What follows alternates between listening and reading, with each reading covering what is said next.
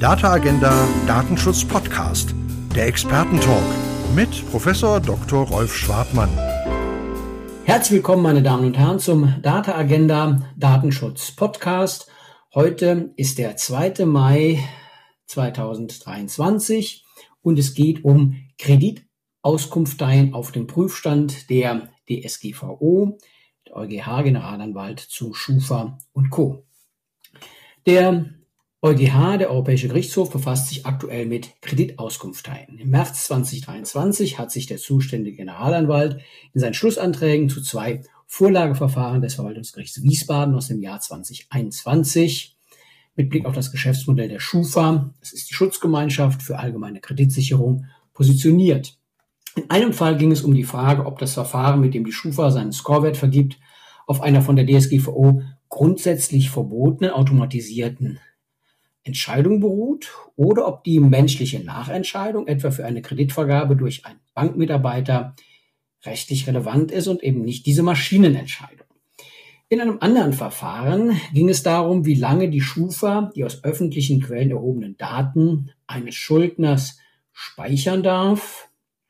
Und ähm, ja, die Anträge des Generalanwalts vom 16.03.2023 haben sehr weitreichende Konsequenzen für das Geschäftsmodell von Kreditauskunfteien, wenn der Europäische Gerichtshof sich ihnen anschließt. Das tut er ja nicht äh, per Reflex, sondern er entscheidet eigenständig aber setzt sich natürlich intensiv mit den Argumenten des Generalanwalts auseinander und in 75 Prozent der Fälle, so Pi mal Daumen, schließt er sich dem auch an. Mein Gesprächspartner heute ist Gregor Thüsing. Er ist Juraprofessor, renommierter Arbeitsrechtler und im Hauptberuf Direktor des Instituts für Arbeitsrecht und Recht der sozialen Sicherheit an der Universität Bonn. Im Ehrenamt ist er mein Kollege im Vorstand der Gesellschaft für Datenschutz und Datensicherheit, der GDD. Und ähm, ich freue mich sehr, dass Gregor Thüsen jetzt schon zum zweiten Mal im Data Agenda Podcast ist. Und ähm, wir sprechen viel zu selten, aber heute sprechen wir mal. Hallo Gregor. Hallo Rolf, herzlichen Dank, dass ich wieder mal eingeladen bin. Die Tatsache, dass ich nochmal eingeladen werde, zeigt ja, dass ich nicht ganz schlecht vielleicht beim letzten Mal war oder zumindest leidlich zufrieden war. Freue ich mich. Danke. Ja, das würde ich auch mal so deuten, wenn ich das jetzt so reflektiere. Nein, äh, immer wenn man mit dir spricht, dann ist das gut, ähm, ist meine Erfahrung. Und ähm, ja, er hat aber noch einen besonderen Grund, dass Gregor Thüsing heute da ist. Und zwar ist er, war er Prozessvertreter der Schufa in der mündlichen Verhandlung vom Europäischen Gerichtshof, die war am 26. Januar diesen Jahres. Und ähm, ja, da hat Gregor Thüsing die Schufa vertreten und eine Position vertreten, der sich der Generalanwalt im Wesentlichen zumindest mal nicht angeschlossen hat.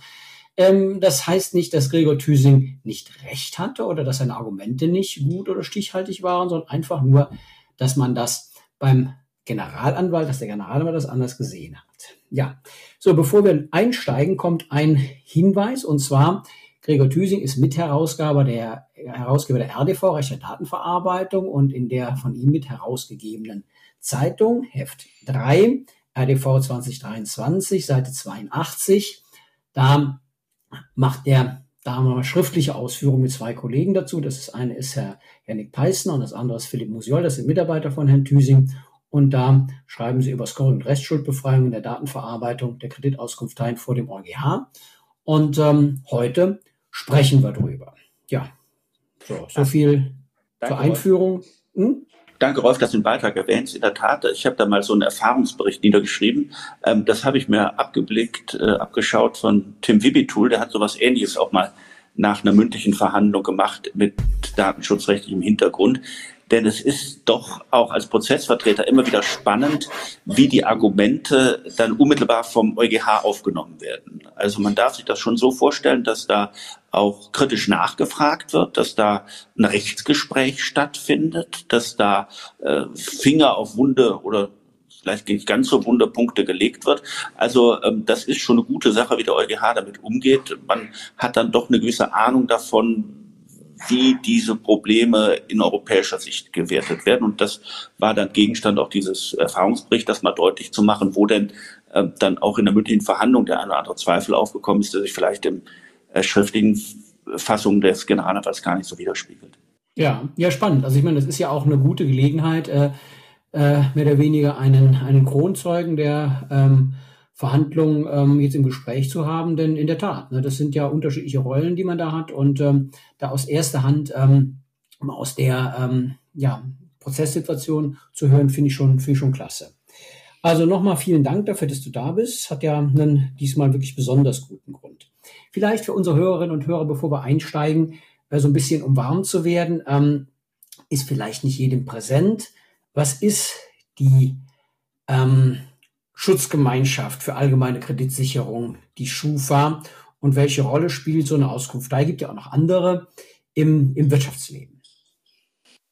Ja, äh, Schufa als Teil fürs Ganze für viele andere Auskunftsteilen äh, ist im Kern eine Gesellschaft, die hilft, Bonitätsbeurteilung äh, dem möglicher Kreditnehmer zu bekommen. Ähm, eine Bank, die einen Kredit vergeben will, muss sich das Bild über die Zahlungskräftigkeit und Zahlungswilligkeit ihres äh, Kunden machen. Und das äh, geschieht äh, regelmäßig auch unter Hinzuziehung von Scorewerten, die durch die Kreditauskunftsteilen gebildet werden. Das Gleiche gilt, wenn man bestimmte Vorkassegeschäfte ähm, oder nicht Vorkasse, sondern Vorlieferungsgeschäfte im Internet macht. Auch da kann es sein, dass ein Score ähm, abgefragt wird, um zu gucken, wie risikoreich ist das. Ähm, es äh, gibt äh, Vermieter lassen sich ähm, eine Schufa-Auskunft geben, um zu gucken, äh, wie weit ähm, äh, ist das ein Mieter, wo ich darauf hoffen darf, dass er auch zukünftig die Möglichkeiten hat, äh, die Miete zu zahlen. Das heißt also, diese Bewertungen spielen schon eine große Bedeutung äh, im Leben von vielen Bürgerinnen und Bürgern. Und da ist natürlich zu Recht ein äh, Interesse daran, wie kommen die zustande? Äh, wie kann ich vielleicht auch meinen Score beeinflussen? Ähm, sind das überhaupt valide Daten, die da verwendet werden, um den Score ähm, zu bilden?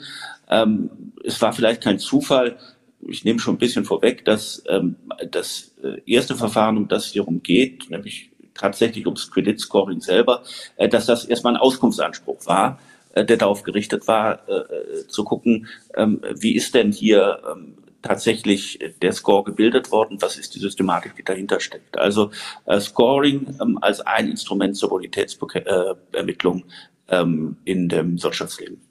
Ja, also das heißt, da sind Betroffene, die möchten einen Kredit haben und ähm, die Schufa schaut sich eben an, ob das ähm, ja auch mit hinreichend Sicherheit verbunden ist, äh, dass das auch ähm, genügend Bonität hat. Und da ist natürlich äh, auf der anderen Seite schon schon offenkundig, dass da ein Interessenkonflikt ist. Ähm, denn das muss natürlich mit rechten Dingen zugehen, denn in der Tat ist natürlich verständlich, dass man Interesse daran hat, wenn man bewertet wird, wenn ähm, ja, dass das wirtschaftlich relevante ähm, Verhalten oder ähm, ja, die wirtschaftliche Bonität ausgewertet wird, dass das natürlich ähm, ein intensiver Eingriff in äh, die Persönlichkeit insofern ist, als man eben einfach ja, bewertet wird, mit einem Wert versehen wird, denn dann dafür auch relevant ist, ob und wie lange man im Wirtschaftsleben ähm, ja denn äh, aktiv sein kann äh, und auf welche Weise. Ne? Also das, das, das ist ja der, der Hintergrund und vor dem Hintergrund ist es natürlich äh, zunächst mal wichtig und richtig, ähm, dass das mit rechten Dingen zugeht und dass das eben auch ein Verfahren ist, das insbesondere, und darum ging es ja vom Europäischen Gerichtshof, den datenschutzrechtlichen Anforderungen standhält. Und die Norm, die im Zentrum äh, dieses ersten Verfahrens, 634 aus 21, Verwaltungsgericht Wiesbaden, ähm, steht, ist Artikel 22 Absatz 1 DSGVO. Und ähm, vielleicht erklärst du einfach mal, was der Gegenstand dieses ersten Verfahrens war, wo es ja um die Anwendbarkeit des 22 auf das Schufa-Verfahren geht, wenn ich es richtig sehe. Ist ganz wichtiger Anwendungsfall.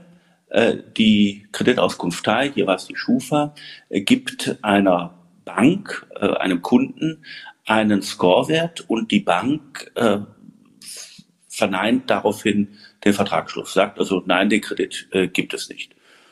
Und es gibt äh, mit Artikel 22, du hast angesprochen, eine sehr sinnvolle Norm in der Datenschutzgrundverordnung, die sagt, also eine vollständig automatisierte Entscheidung ist nur zulässig, ähm, die, äh, wenn sie äh, durch das Gesetz ausdrücklich zugelassen wurde oder der Betroffene eingewilligt hat, zumindest dann, wenn sie äh, erhebliche rechtliche Auswirkungen hat, rechtliche oder tatsächliche Auswirkungen. So kann man es vielleicht zusammenfassen. Äh, der Gedanke, der dahinter steht, ist, wir wollen uns nicht vollständig automatisierten Entscheidungen unterwerfen. Man, der Mensch ähm, hat da greife ich jetzt vielleicht ein bisschen hoch, aber die Kommentare tun es auch, deswegen darf ich das hier, ähm, hat als, als Individuum ähm, eben die, den Anspruch darauf, dass Entscheidungen über ihn letztlich nicht durch eine Maschine allein getroffen wird oder nur in Ausnahmefällen, sondern regelmäßig ein anderer Mensch über ihn urteilt. Und wenn eben so eine Kreditvergabe vollständig an einen Scorewert gebunden ist und der Score selber vollständig automatisiert verarbeitet wird, dann wäre in der Tat Artikel 22 anwendbar und dann müsste das ausdrücklich erlaubt werden. Und das ist es nach aktuellem Recht nicht. Deswegen die entscheidende Frage, und das ist eben ein Stück weit auch Sachverhaltsfrage, ist, findet denn tatsächlich eine vollständig automatisierte Datenverarbeitung statt, wenn die Kreditauskunftei der Bank einen solchen Score übermittelt und daraufhin ein Kredit abgelehnt wird. Und die Praxis der Banken, dort wo es um größere Kredite ist, ist stets so, dass man natürlich nicht nur sich auf den Score verlässt, sondern zusätzliche Informationen äh, mit äh, einfließen lässt. Das muss auch so sein, da bestehen gesetzliche Verpflichtungen danach und das ist auch nicht die entsprechende Praxis allgemein der Banken. Das kann man auch auf deren Internetseiten äh, recht gut nachlesen. Die Frage ist, ist das immer der Fall? Und welches Gewicht hat denn so ein Score? Und das ist eine Sache, die ist bislang vom EuGH nicht entschieden worden. Wenn wir uns rein auf den Wortlaut des Gesetzes konzentrieren, was steht in der DSGVO tatsächlich drin, dann steht da, naja, der greift nur, wenn ausschließlich eine automatisierte Datenverarbeitung vorliegt. Das heißt, jedes menschliche Dazwischentreten, führt schon dazu, dass Artikel 22 nicht mehr anwendbar ist. Äh, das war auch die Position der Schufa und das war auch meine Position als äh, Prozessvertreter. Ähm, und äh, das ist äh, vom Generalanwalt ein Stück weit zurückgenommen worden, ohne dass man letztlich weiß, wie weit. Er spricht da teilweise davon, na ja, aber wenn der Score doch maßgeblich die Entscheidung beeinflusst, dann hat er doch schon eine belastende Wirkung. Oder wenn die Entscheidung oder die Prüfung durch den Menschen nur pro forma erfolgt ähm, äh, da, oder äh, wenn sie wesentlich dadurch determiniert sind, da finden Sie an unterschiedlichen Stellen äh, der Ausführungen unterschiedliche Vokabeln, die deuten alle in die gleiche Richtung. Was ihnen gemeinsam ist, ist die Vorstellung des Generalanwalts, naja, also wenn wir das europäische Recht wirksam werden lassen wollen, dann müssen wir über den Wortlaut hinausgehen. Da kann es nicht allein darauf ankommen, dass es tatsächlich auch schließlich ist, sondern dann muss schon so ein maßgebliches Beeinflussen mit ausreichen. Und deswegen kann es Fälle geben, äh, wo äh, bislang man nach deutschem Recht davon ausging, ähm, dass der Artikel 22 nicht eingreift, äh, wo der EuGH zukünftig sagen würde, er greift trotzdem ein. Ähm.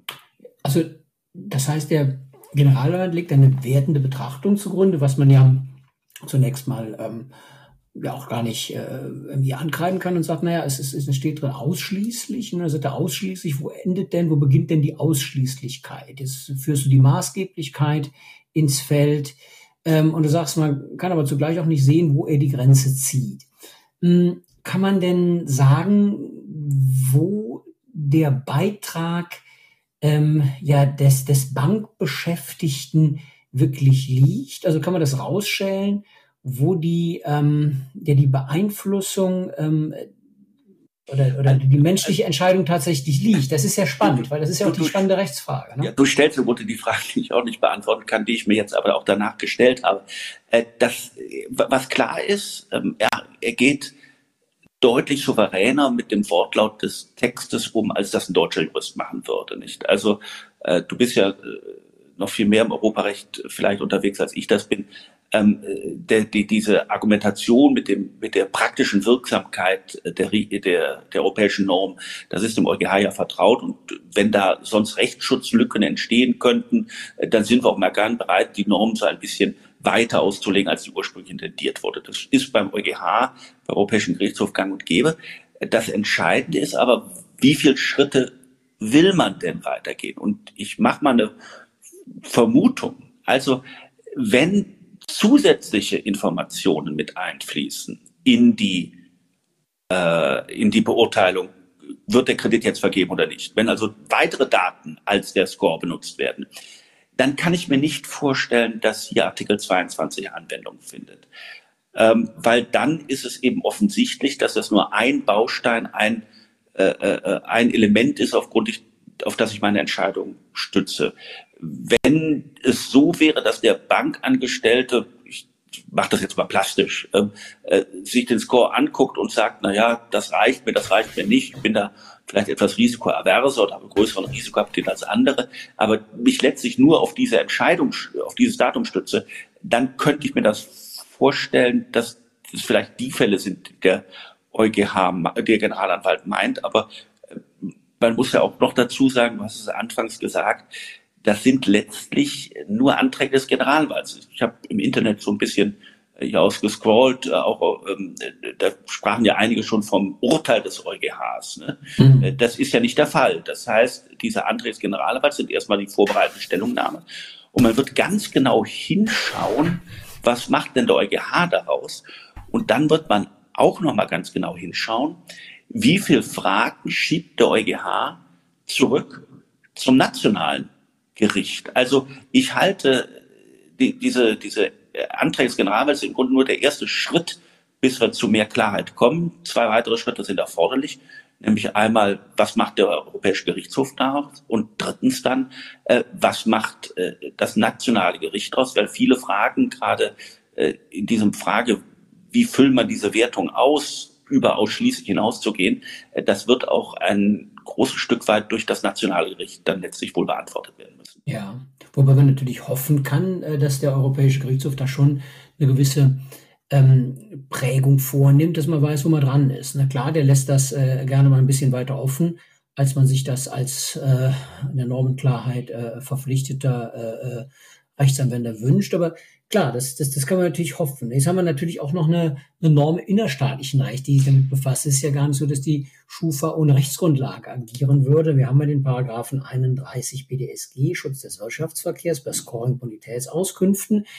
Ähm, da heißt es, die Verwendung eines Wahrscheinlichkeitswert über ein bestimmtes zukünftiges Verhalten einer natürlichen Person zum Zweck der Entscheidung oder Begründung und so weiter eines Vertragsverhältnisses ist nur zulässig, wenn da kommen Voraussetzungen. Die erste Voraussetzung ist natürlich, dass die Vorschriften des Datenschutzrechts eingehalten sind und damit beißt sich die Katze natürlich wunderbar in den Schwanz, äh, weil ähm, wann sind sie denn eingehalten? Ja, dann, wenn der 22 ähm, ja. E-, eben, eben, das ist eine Norm, die ist von einem falsch, äh, von einem anderen Hintergrund geschaffen wurde. Der 31 geht ersichtlich davon aus, Mensch, wir brauchen ja nur die Verwendung des Scores zu regeln wir brauchen nicht die Erstellung des Scores zu regeln. Mhm. Äh, weil die Erstellung des Scores ist selber noch keine Entscheidung. Der Score selber entscheidet noch nichts. Ne? Also, sondern erst, was wird mit dem Score gemacht? Ein Score selber ist erstmal nur eine Zahl. Aber die Frage ist, äh, wenn die Zahl äh, Grundlage dafür wird, ob ich einen Kredit bekomme oder nicht, dann wird eine Entscheidung getroffen. Hier haben wir aber jetzt die Auffassung des Generalwalts, die sagt, naja, wenn dieser Score maßgeblich die weitere Entscheidung beeinflusst, dann ist schon die Score-Erstellung eine solche nach Artikel 22 unterfallende Entscheidung. Das war halt bislang nicht die Meinung, auch nicht der Aufsichtsbehörden. Mhm. Das muss man auch ganz klar sagen. Alle Aufsichtsbehörden sind bislang anderer Meinung gewesen. Und insofern ist diese Entscheidung aus deutscher Perspektive oder diese Vorschläge einer Entscheidung, so muss man es ja erstmal sagen, aus deutscher Perspektive schon ziemlich schief. Und ich bin mal gespannt, was daraus noch wird. Also ähm, so allzu frühe Festlegung, ich meine, Juristen neigen sowieso nicht dazu, sich festzulegen, aber ähm, allzu frühe Festlegung, das und das folgt jetzt daraus und das und das äh, äh muss eine Kreditauskunft halt zukünftig tun, das würde ich mich aktuell noch nicht trauen. Äh, da müssen wir erstmal tatsächlich sehen, was, wie, wie schnürt der EuGH das Paketchen und äh, was macht dann das Nationalgericht aus? Hat sich denn der Generalrat nach deiner Einschätzung mit der äh, Rechtsprechung des Bundesgerichtshofs auseinandergesetzt, die es ja auch dazu gibt? Ne? Also man ist also, ja nicht also allein auf der Welt. Ne? Ich, ich finde es spannend. Wir haben also klar vorgetragen, dass äh, die deutsche Rechtsprechung in eine andere Richtung geht. Das wurde sicherlich auch zur Kenntnis genommen. Der Generalanwalt spricht Deutsch und ich gehe auch davon aus, dass er sich äh, mit deutscher Literatur und Rechtsprechung vertraut gemacht hat. Ähm, aber äh, man muss natürlich sagen, im Skat heißt, glaube ich, Obersticht unter.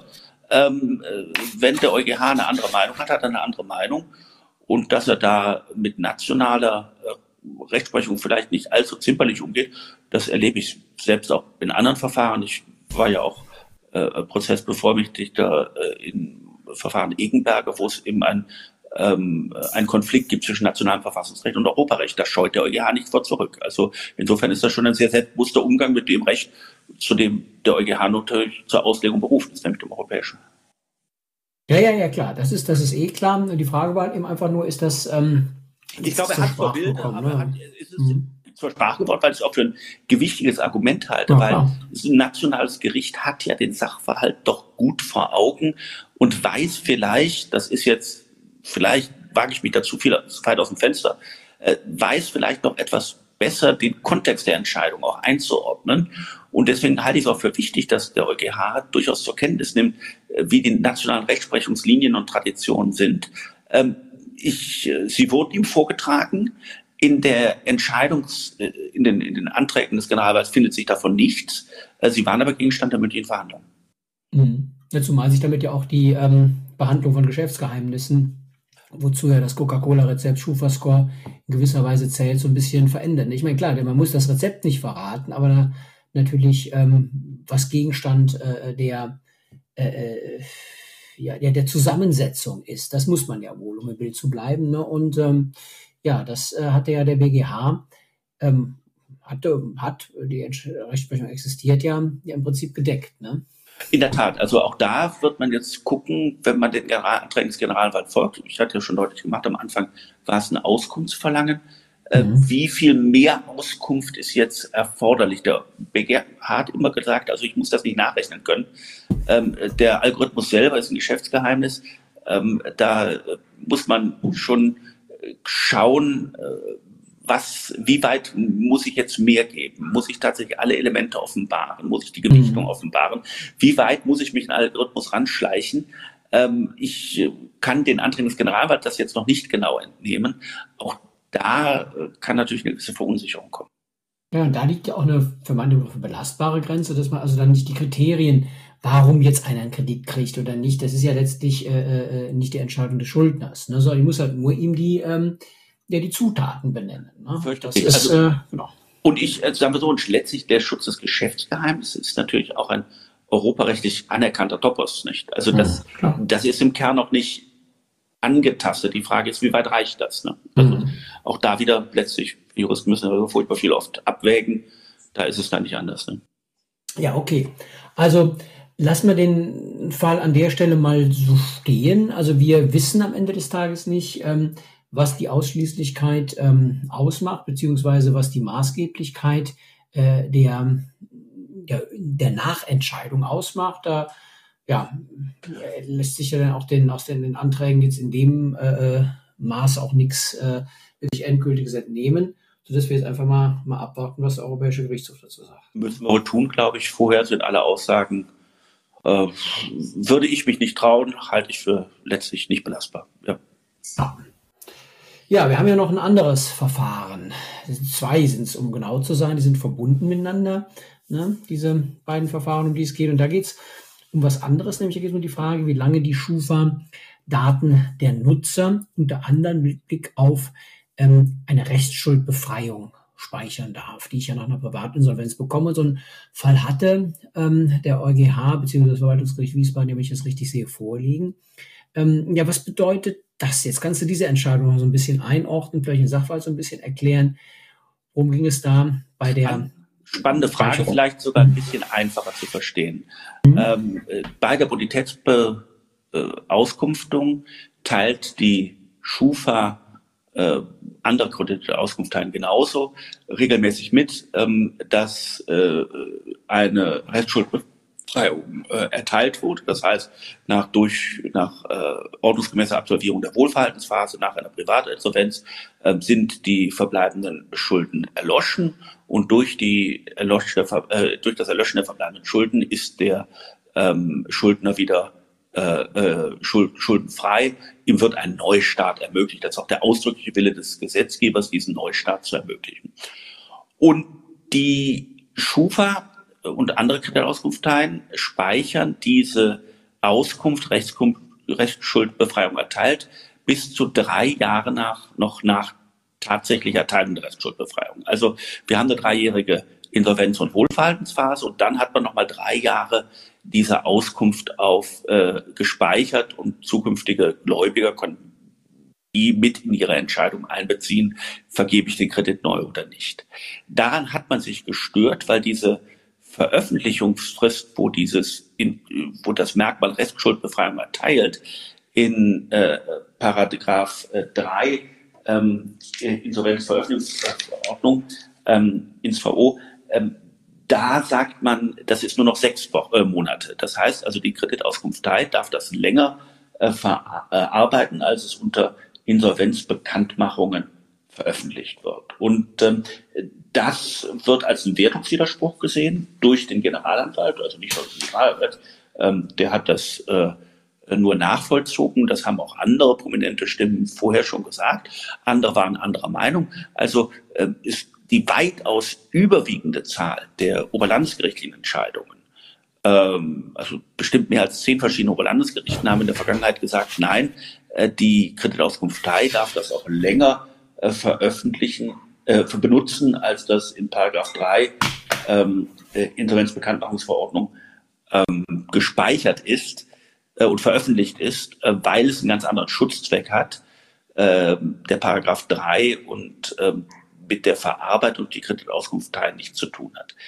Das sah der Generalrat klar anders und er sagte also, wenn das nicht mehr öffentlich ist, dann darf das auch nicht mehr verarbeitet werden. Sieht also diese sechs mhm. Monatsfrist auch als maßgeblich für die Weiterverarbeitung durch die Kreditauskunftsteilen an.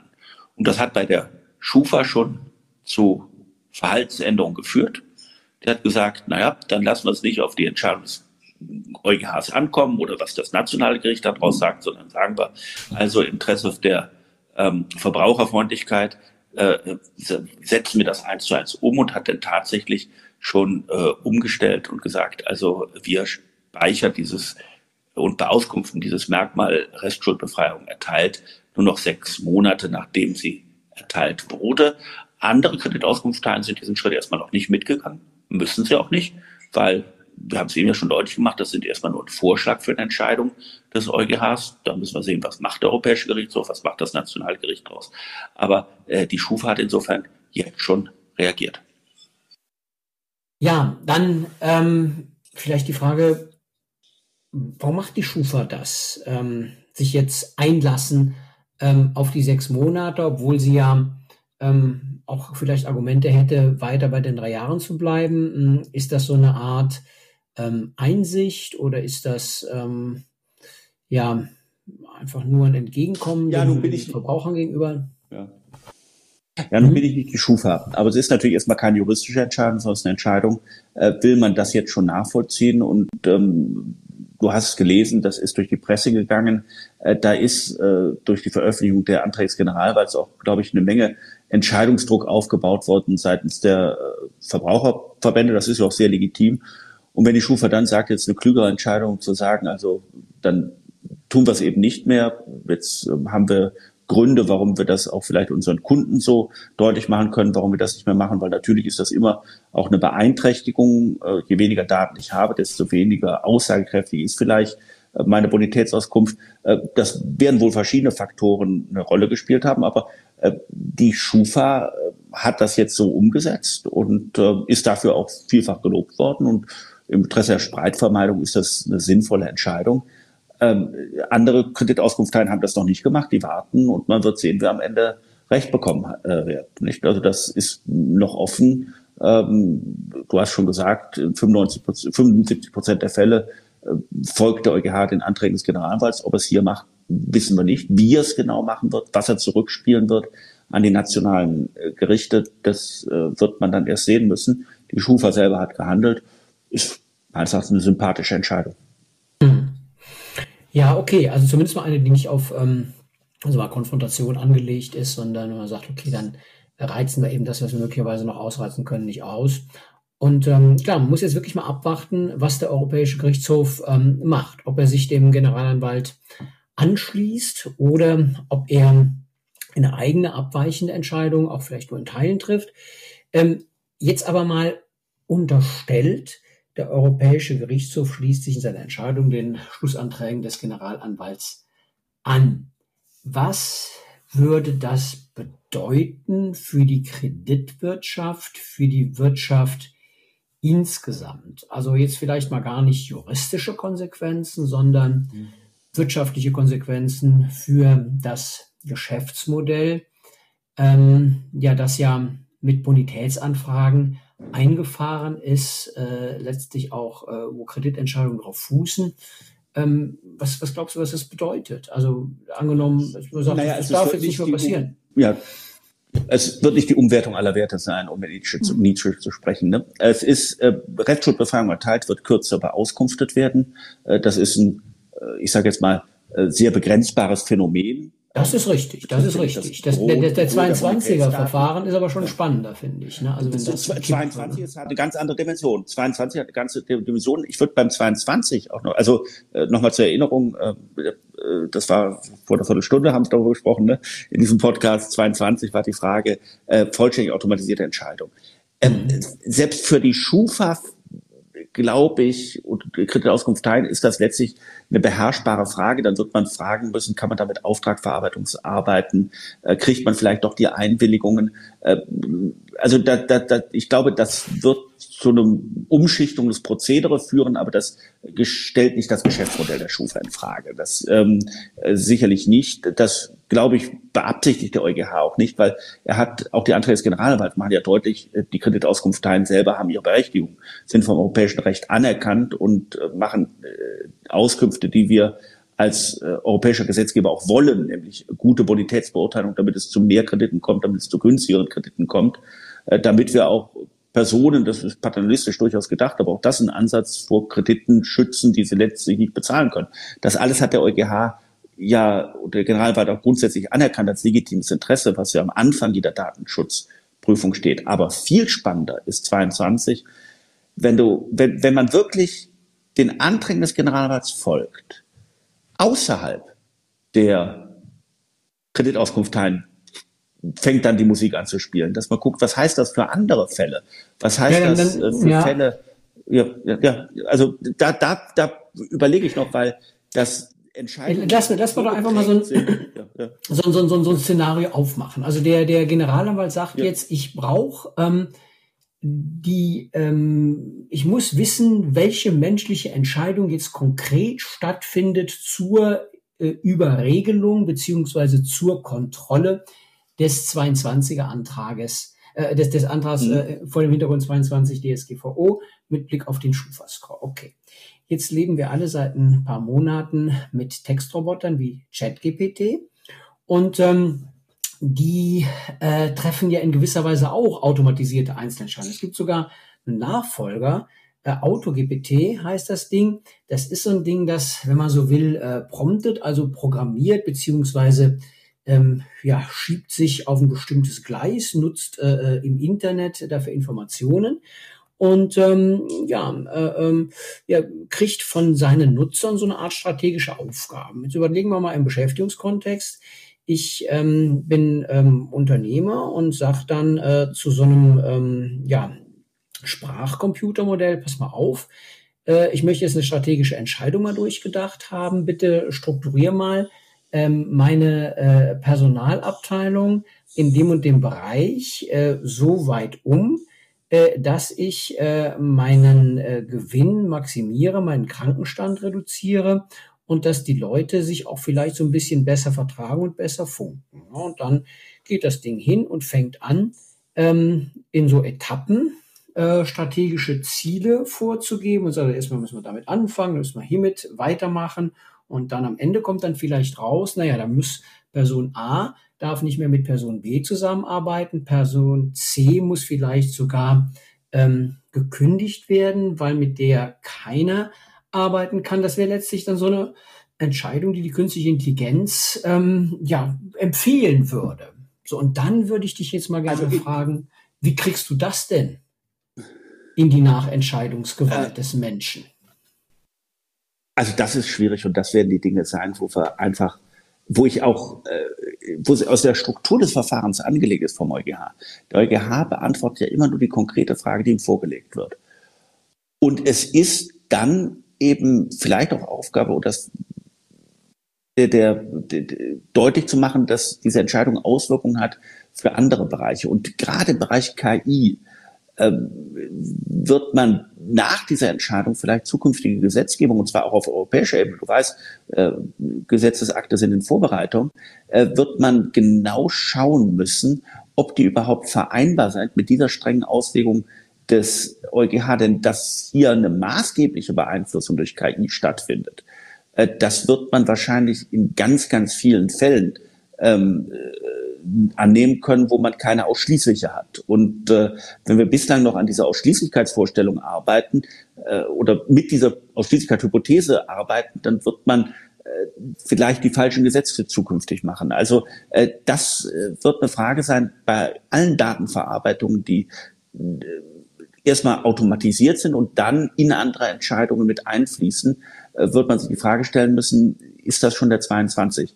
Wenn es der 22 wäre und hier schon von einer äh, von diesem äh, besonderen Erlaubnisvorbehalt auszugehen wäre, dann müssten wir viel, viel, viel mehr Fälle gesetzlich regeln, als wir das bislang machen. Also die eine Prognose, die ich hätte, wenn der EuGH das tatsächlich so nachvollziehen würde, dann würde es auf nationaler Ebene zu breitflächigen Gesetzgebungsnotwendigkeiten kommen, um bestimmte Formen der Datenverarbeitung, die wir nach den allgemeinen Maßstäben des Datenschutzrechts bislang für zulässig halten, noch mit, den besonderen Erfordernissen des 22 in Übereinstimmung bringen, nämlich der ausdrücklichen Legitimierung durch den nationalen oder europäischen Gesetzgeber. Also das wird dann eine Menge Arbeit sein, dass wir uns viele Fälle anschauen müssen und gucken, wollen wir das denn nicht doch beibehalten.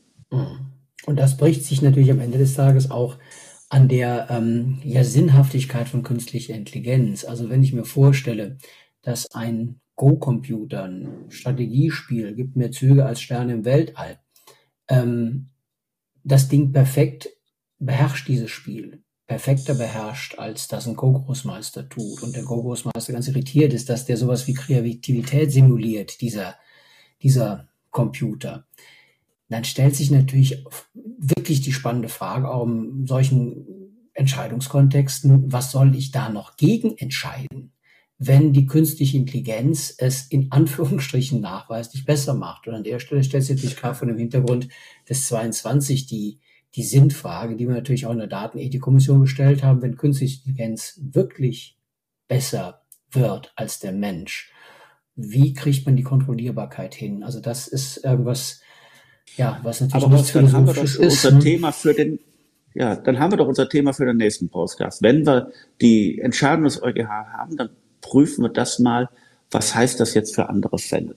Also ja. äh, fände ich ganz spannend, wenn wir gemeinsam rausgehen. Du auch gerade aus deiner Erfahrung aus der Datenethikkommission, wo ihr intensiv darüber diskutiert habe und dann auch ja äh, wirklich Meilensteine gesetzt habt. Ne? Das muss man wirklich sagen, was ihr da gemacht habt, der Bericht. Das ist ja wirklich äh, ein echtes Fund, was er in die Diskussion mit eingebracht hat. Und dann gucken wir mal, hat das Auswirkungen, hat das keine Auswirkungen, würde mir Spaß machen. Ja, können wir gerne, gerne machen, ne? zumal die Entwicklung ja wirklich ähm, 2019, als wir das vorgelegt haben, noch gar nicht so weit fortgeschritten war, wie es jetzt ist. Und jetzt haben wir das ja wirklich äh, im, wenn man so will, sehen das am, am lebenden Patienten, was äh, künstliche Intelligenz kann, dass diese Fragen sich wirklich ganz virulent stellen. Und insofern ist dieses Verfahren, das der Europäische Gerichtshof ja gerade noch hat, ich weiß nicht, wann denkst du, dass er entscheidet? 2024, Anfang 2024 oder noch dieses Jahr? Wie, wie siehst du es?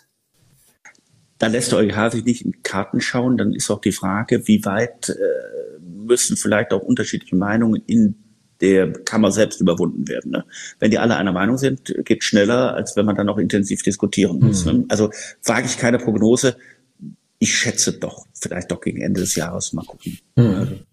Ja, wo man eben an dem Verfahren merkt, ne, ähm, dass ähm, man sagen, ist, ist, ist, ist, ist, ist, ist, ist, ist rechtspolitisch und was das Problem der Beherrschbarkeit von künstlicher Intelligenz anbelangt, äh, läuft halt der Kilometer weit hinter der Musik her. Ne? Äh, das, was der Europäische Gerichtshof da gerade zu entscheiden hat, weil es eben wirklich nur also diese, ne, in Anführungsstrichen, eindimensionale Problematik der Schufa-Scores in den Fokus nimmt und nicht die Exponentialität künstlicher Intelligenz in ihrer vollen Pracht.